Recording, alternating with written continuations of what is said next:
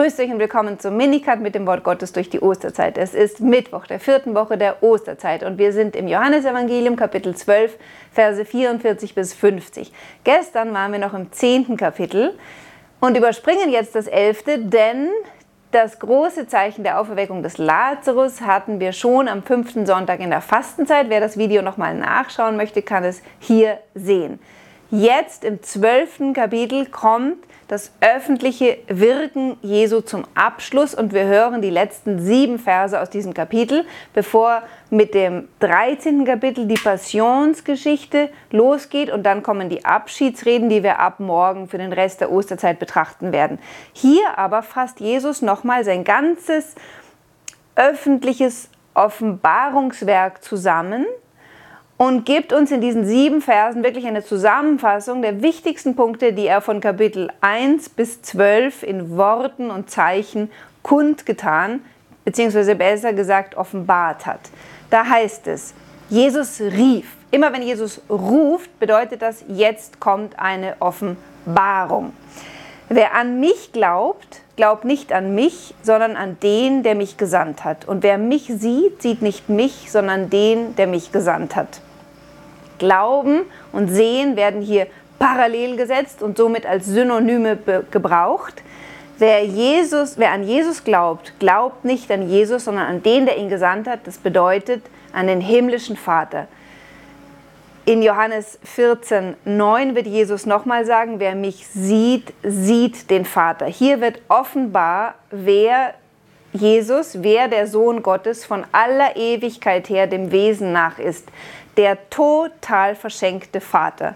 Und Gottes Menschwerdung hat kein anderes Ziel, als uns diesen Vater zu offenbaren, den wir mit dem Licht der natürlichen Vernunft nicht mehr sehen können, denn die Sünde hat uns blind gemacht und selbst wenn sie uns nicht blind gemacht hätte, wüssten wir noch nicht, dass Gott in sich Dreifaltigkeit ist und dass es unsere letzte Bestimmung ist, an, diesem ein, an dieser Einheit der Liebe eines dreifaltigen Gottes teilzuhaben.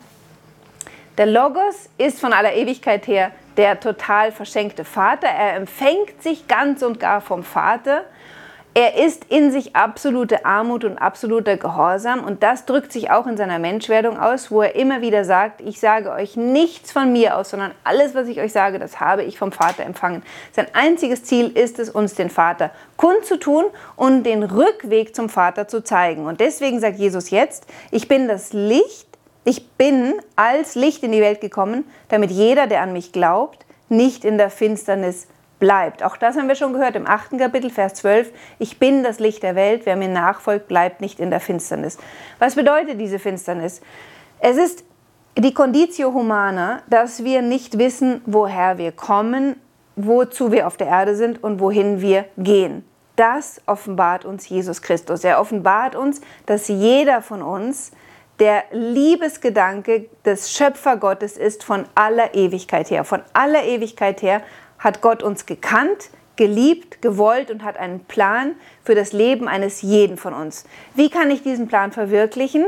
Das kann ich nicht in Enzyklopädien nachlesen oder im Internet rausfinden. Das zeigt mir allein das Wort Gottes, das menschgewordene Wort Gottes, das zu meinem Herzen reden möchte und das mir durch die persönliche Beziehung mit ihm offenbart, was der Plan für mein Leben ist und was Gottes Sinn für mein Leben ist, ja?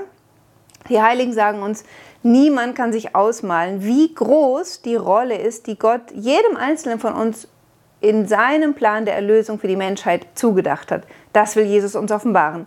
Er ist das Licht, das uns den Weg weist, zurück zum Vater.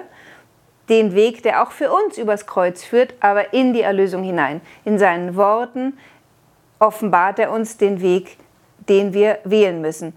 Also zum einen offenbart uns sein Licht den Zustand der Gefallenheit des Menschen, aber auch die Antwort darauf, dass nämlich Jesus an unserer Stadt alle Schuld auf sich genommen hat, sodass für uns kein Gericht mehr wartet, sondern seine Barmherzigkeit, wenn wir an ihn glauben und wenn wir ihn umarmen. Also er offenbart uns den Weg zum Vater zurück durch das Tor seiner Barmherzigkeit. Wer meine Worte nur hört und sie nicht befolgt, den richte nicht ich, Denn ich bin nicht gekommen, um die Welt zu richten, sondern um die Welt zu retten. Auch das hatten wir schon gehört im dritten Kapitel vor zwei Wochen. Jesus sagt es extra zweimal, damit uns das ganz tief unter die Haut geht. Er ist nicht in die Welt gekommen, um zu richten, sondern um zu retten.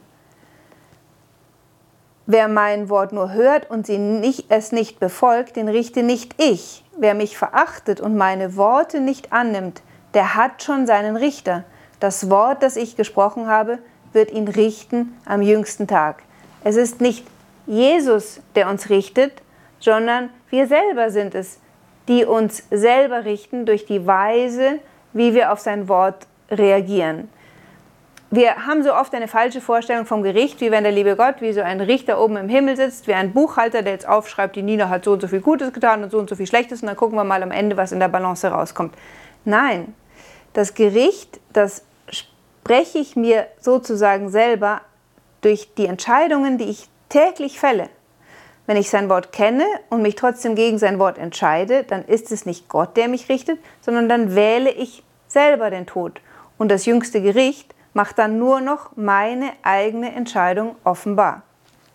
Darum heißt es hier, das Wort, das ich gesprochen habe, wird ihn richten am jüngsten Tag.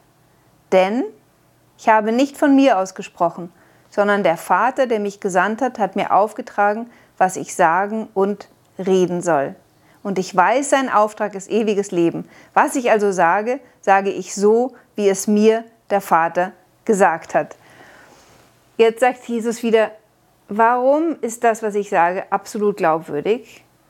Deshalb, weil ich euch nicht meine eigene Lehre verkünde, sondern das Wort des Schöpfers des ganzen Universums. Er ist es, der für mein Wort bürgt. Ich habe nichts von mir aus gesagt und ich weiß, was der Wille des Vaters ist. Der Wille des Vaters ist das ewige Leben für einen jeden Menschen. Bei Paulus wird es heißen, Gott will, dass alle Menschen gerettet werden, aber Gott achtet unsere Freiheit. Deswegen kann Gott an unserer Freiheit vorbei nichts für uns tun. Ja, Gott ist allmächtig, aber er ist allmächtige Liebe und Liebe achtet die Freiheit des anderen. Deswegen kann Gott nur sagen, hier ist mein Wort, hier ist der Weg zum ewigen Leben. Es ist der Glaube an Jesus Christus und das Befolgen seiner Lehre. Und wenn du ihn zurückweist und sein Wort zurückweist, dann achte ich deine freie Entscheidung.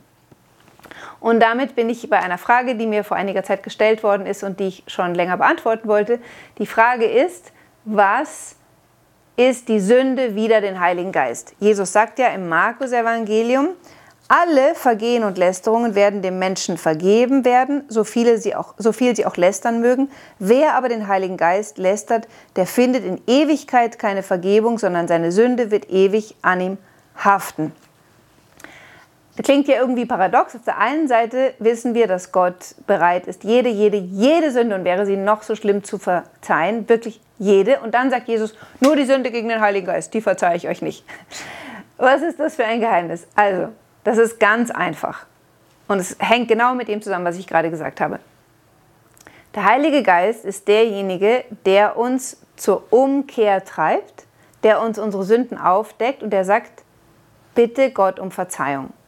Und wenn ich mich gegen dieses Anklopfen des Heiligen Geistes, Reue zu empfinden und um Verzeihung zu bitten, wehre, dann kann Gott mich nicht retten. Denn Rettung bedeutet, dass ich sage, Jesus Christus, ich bin ein armer Sünder, rette mich.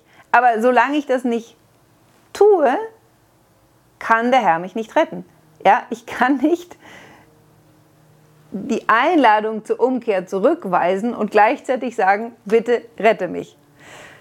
Und deswegen, ganz einfach, ist die Sünde wider den Heiligen Geist äh, nicht vergebbar, weil ich selber mich von der Vergebung ausschließe. Wenn ihr es nochmal technisch hören wollt, so wie es die Lehre der Kirche definiert hat, dann empfehle ich euch Katechismus Nummer 1864, also 1864. Da heißt es, darum sage ich euch, jede Sünde und Lästerung wird den Menschen vergeben, aber die Lästerung gegen den Geist wird nicht vergeben. Erklärung, die Barmherzigkeit Gottes ist grenzenlos. Wer sich aber absichtlich weigert, durch Reue das Erbarmen Gottes anzunehmen, weiß die Vergebung seiner Sünden und das vom Heiligen Geist angebotene Heil zurück. Eine solche Verhärtung kann zur Unbußfertigkeit bis zum Tod und bis zum ewigen Verderben führen.